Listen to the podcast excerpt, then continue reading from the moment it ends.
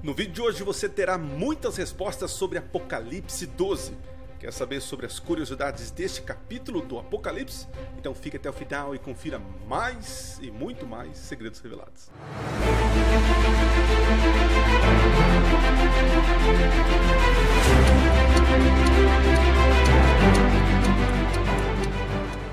Olá, seja bem-vindo a mais um vídeo do canal Minuto Profético. Nós vamos começar aqui então uma série respondendo perguntas que vocês mandam para mim lá no Instagram. Apesar que nós já tinha essa série, né?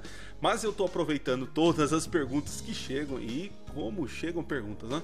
Sobre Apocalipse, sobre Bíblia e vou tentar separar algumas que tem a ver com a lição da escola sabatina. Nós adventistas estudamos uma lição chamada Escola Sabatina. Estou até com ela aqui em mãos aqui, ó. E então vou tentar responder perguntas aqui dos jovens, dos jovens e dos, é, e dos adultos. Perguntas que vocês fazem sobre o Apocalipse que tem a ver com a lição da escola sabatina. Tem várias perguntas aqui muito, mas muito interessante. Então, se você gosta desse conteúdo, já se inscreve no canal. E se você tem alguma pergunta para fazer uh, sobre o Apocalipse, sobre as três mensagens angélicas, sobre conteúdos proféticos, coloco aqui no, coloco aqui nos comentários que vai me ajudar bastante a produzir esse conteúdo. Ou se não, vai lá na, no arroba Cecílio7 no Instagram, já segue a gente lá e tem um lugarzinho para perguntas lá. Eu não sei se vai estar lá no meu perfil ou nos stories e você pode fazer perguntas uh, sobre a Bíblia, sobre o Apocalipse e aqui nesse momento, Minuto Resposta. É, acho que ficou legal, Minuto Resposta. É, toda semana vamos tentar responder algumas perguntas aí, segundo aquilo que eu penso, acredito sobre o livro do Apocalipse. Tá certo? Lembrando, eu não sou o dono da verdade, sou apenas alguém que gosta de falar de profecias bíblicas. Beleza? Bora lá? Pablo, é, o Pablo vai colocar as perguntas aqui. O Pablo, quem é o Pablo? O Pablo é o meu brother aí que ajuda na edição aí. É ele que está fazendo todo esse Photoshop aqui, né? Essa beleza toda aqui, né? É efeito de câmera, né? É verdade. É isso aí só para obrigar o, o Pablo a melhorar a imagem. É, eu separei algumas perguntas aqui, gente do céu. É, tem várias, né? Tem, tem uma bem específica que vai abranger várias perguntas que, que chegam até mim. Primeiro é sobre Apocalipse 12, né? Apocalipse 12. É, explique, pastor, né, como que está aqui? Explique quem são os personagens de Apocalipse 12. Então vamos lá, começando pela mulher que aparece nos primeiros versos ali. É uma mulher vestida do sol com a lua debaixo dos pés. Muitas pessoas vão dizer que é igreja e não estão, não estão errados, né? É, mas vou explicar, calma aí. É, outros vão dizer que é, seria Maria, mãe de Jesus, né, que teve o filho varão, tal. É, até parece fazer sentido ser Maria, né? Mas quando você vê todo o contexto do Apocalipse 12, você percebe que não tem como ser Maria. Ah, e por que não a igreja? A igreja também não daria certo, porque a igreja vem depois de Jesus, não Jesus, não a igreja vem antes, né? É, esse conceito de igreja que nós temos hoje é um pouco até é, anacrônico a gente tentar imputar na, na, no Apocalipse, né? Porque igreja, como nós conhecemos, prédio, né? Uh, isso é, é, um pouco tardio. Né? No tempo dos discípulos, as igrejas eram nas casas, né? É, reunião de pessoas. Né? É, o que nós temos ali em Apocalipse capítulo 1, no verso 12, essa mulher vestida do sol que pare, né, que tem a luz, dá a luz ao filho varão, que é Jesus Cristo, é Israel, é Israel. Ela, ela, ela grita com dores de parto, anunciando né, que o Messias viria. E o, o, Antigo Testamento, interessante isso, né? Israel, os profetas estão clamando, estão dizendo: o Messias está chegando, é a vinda do Messias, Messias, prepare-se, o Messias vem vindo, né? Então nós temos a figura de Israel, o povo de Deus. Depois do nascimento de Jesus, né, aí sim podemos encaixar a igreja perfeitamente, né? A igreja uh, primitiva, tá? Então, o primeiro personagem é essa mulher vestida do sol. Tem vídeo aqui no canal, você pode assistir explicando mais é, sobre esta mulher, tá? Mas de bate pronto aqui, essa mulher aí, é, nos primeiros versos do capítulo 12, a gente enxerga como Israel. Depois, a partir do, do nascimento, ali podemos entender que já é a mulher é, no sentido de igreja, tá certo? Outro personagem, o dragão. O dragão é o Império Romano, tá? É o Império Romano que é manipulado por Satanás. Né? Todos esses poderes que Satanás levanta, esses poderes civis, políticos, sempre Satanás está por trás ali uh, manipulando, uh, de alguma forma guiando para os seus interesses. Né? Foi, o, o, foi Roma que perseguiu, matou as crianças e tentou matar Jesus ali quando ele nasce. Né? É, essa, esse grande dragão é Satanás. Então esse grande dragão vermelho é o Império Romano manipulado por Satanás, tá? Que persegue a mulher, persegue Jesus e tantos outros tantos ali, né? Depois nós temos o filho varão, muito fácil, né? Quem é o filho varão de Apocalipse 12? É Jesus Cristo, né? No versículo 5 ali, ele, ele, ele é arrebatado para o céu, né? é tirado, né? É, e depois temos o verso 6, em que a mulher agora ela foge para o deserto, né? Uma, uma, uma, um, lugar, um local inabitável, um lugar uh, fora das nações, né? A água em profecias representa povos, nações, multidões. Então nós temos ali uh, a igreja, o povo de Deus indo para um local é, longe, fora da vista da serpente, é o que nós temos no capítulo 12. Que mais aqui? E quem são os descendentes da mulher? Então nós temos aqui um grupo uh, de pessoas distinta da mulher. Isso é importante, tá? É um detalhe. No capítulo 12, verso 7 diz assim, ó: "Irou-se o dragão contra a mulher e foi guerrear contra os, o, o, pelejar contra os, os seus restantes, né? Quem são eles? Os que guardam os mandamentos de Deus e têm a fé em Jesus. Nós temos uma igreja e temos uma igreja e temos os descendentes. Os descendentes são quem? São aqueles que são os fiéis, que guardam os mandamentos de Deus e têm a fé em Jesus. A mulher, me parece, dá a entender que já não é, é já não é tão fiel assim, já não guarda os mandamentos de Deus e tem, não tem a fé em Jesus. Percebe? Então, uh, você percebe também ali no capítulo 17 de Apocalipse, que aparece agora uma mulher, uma meretriz, né? uma meretriz que tem o sangue dos mártires, então percebe que a mulher, esta igreja, que uma vez foi perseguida, agora virou perseguidora dos seus próprios filhos, os que guardam os mandamentos de Deus e têm a fé em Jesus. Tá certo? Então esses são os personagens. Você poderia classificar o capítulo 12 de Apocalipse como as prioridades de Satanás, né? A primeira prioridade número um é contra Israel. Ele tenta abafar o nascimento do Messias, a vinda do Messias. Depois, quando o Messias nasce, ele tenta devorar o, o Messias, matar o Messias, não consegue. E agora a terceira prioridade dele ali é se voltar contra a igreja, contra a mulher que foge para o deserto. E nós temos uma quarta prioridade, ou um quarto, quarto é, é um ato desesperador de Satanás. Né? Ele não consegue pegar, é, destruir Israel, abafar o nascimento do Messias não consegue matar o próprio Messias, destruir o plano do Messias. Depois ele corre atrás da igreja, apesar que ele tem vitória em, de alguma forma corromper essa igreja, né? Mas ele agora tenta destruir e matar os remanescentes. Quem são eles? Os que guardam os mandamentos de Deus e têm a fé em Jesus. Alguns dizem o seguinte: ah, esses remanescentes são os adventistas. Também, também, tá?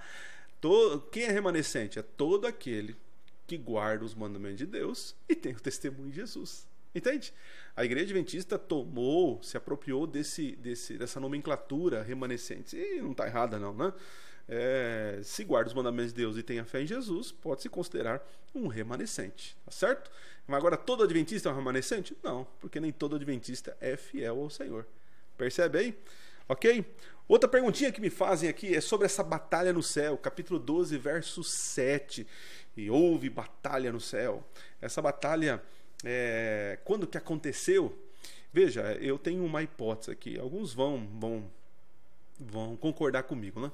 É, no capítulo 12, nós temos dois momentos de batalha. Temos a batalha no verso 4, que o inimigo, o dragão, arrasta a terça parte dos anjos, das estrelas do céu. É, esse, esse, isso eu vejo como a primeira expulsão de Satanás. É isso mesmo.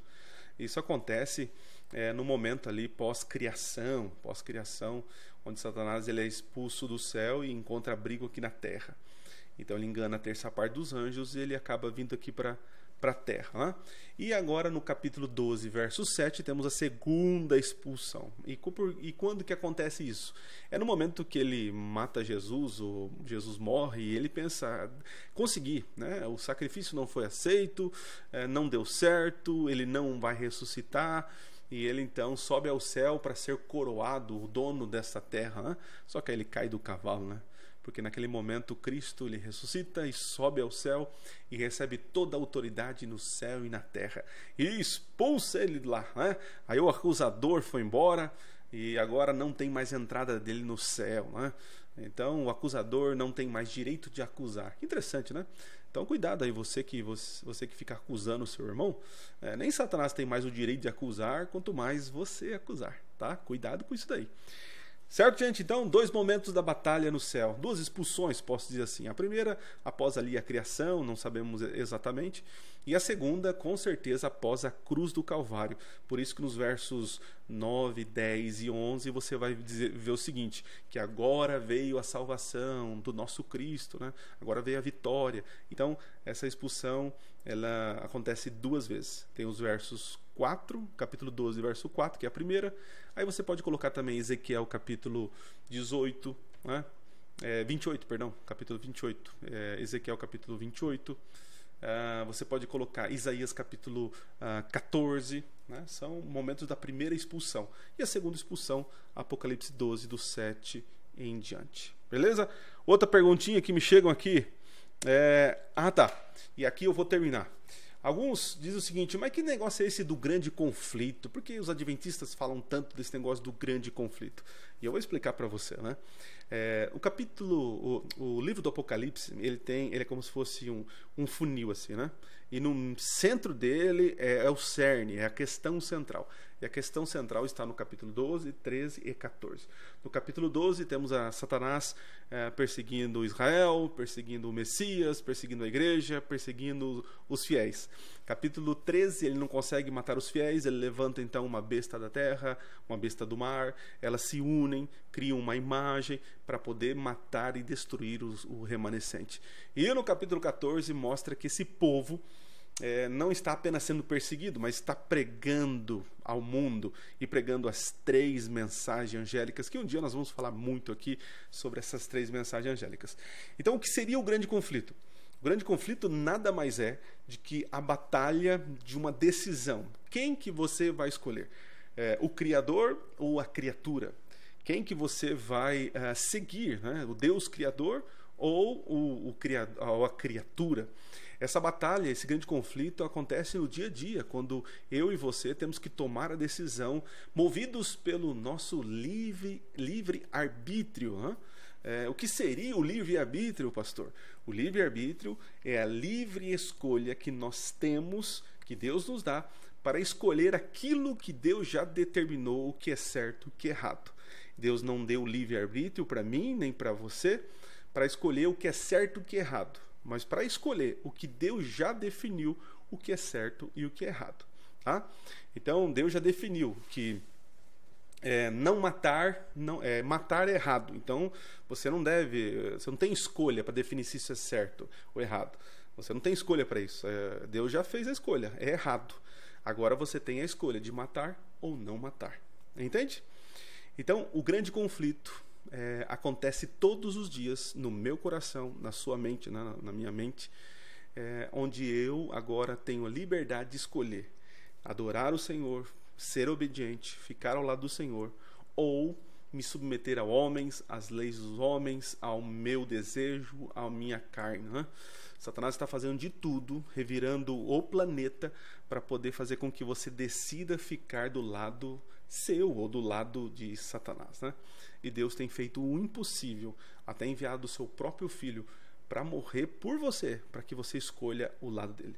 Deus no Antigo Testamento diz o seguinte: Eis que coloco dois caminhos para você, a vida e a morte. Escolha a vida para que vivas.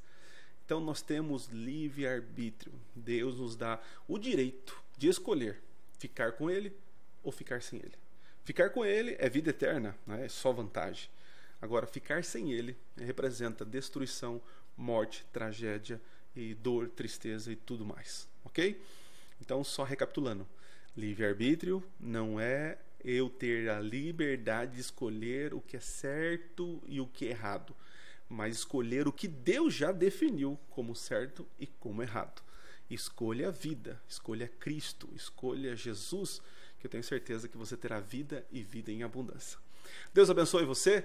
Ficamos por aqui e na próxima semana, no nosso Minuto Resposta, vamos trazer aqui mais conteúdos, mais perguntas e referente também à lição da escola sabatina. Se você gostou, dá um joinha, coloca seu comentário, coloca a pergunta que você faria para o seu professor da escola sabatina, ou a pergunta que você queira fazer para mim, ou para qualquer pastor, ou para alguém, coloca aí nos comentários, que na próxima semana eu posso usar a sua pergunta. Então hoje nós falamos sobre ah, os personagens de Apocalipse capítulo 12, nós falamos sobre a batalha no céu, falamos também sobre livre-arbítrio e falamos sobre esse grande conflito que existe no meu coração e no seu coração entre Deus, a aceitação de Deus ou não. Não vá pensando que Deus está guerrando com Satanás, né? Não é bem assim, porque se Deus entrar em batalha, não existe batalha, né? Deus. É, então não é uma luta entre é, Deus e Satanás, né? É, a batalha é conquistar o teu coração, que você seja conquistado pelo Senhor. Um forte abraço, nos vemos na próxima semana, se Deus assim permitir. E não se esqueça, Minuto Profético. Nunca foi tão fácil estudar profecias. Valeu, gente. Um abraço. Até mais. Fui. Curte aí, compartilha. Beleza? É isso aí. Fui.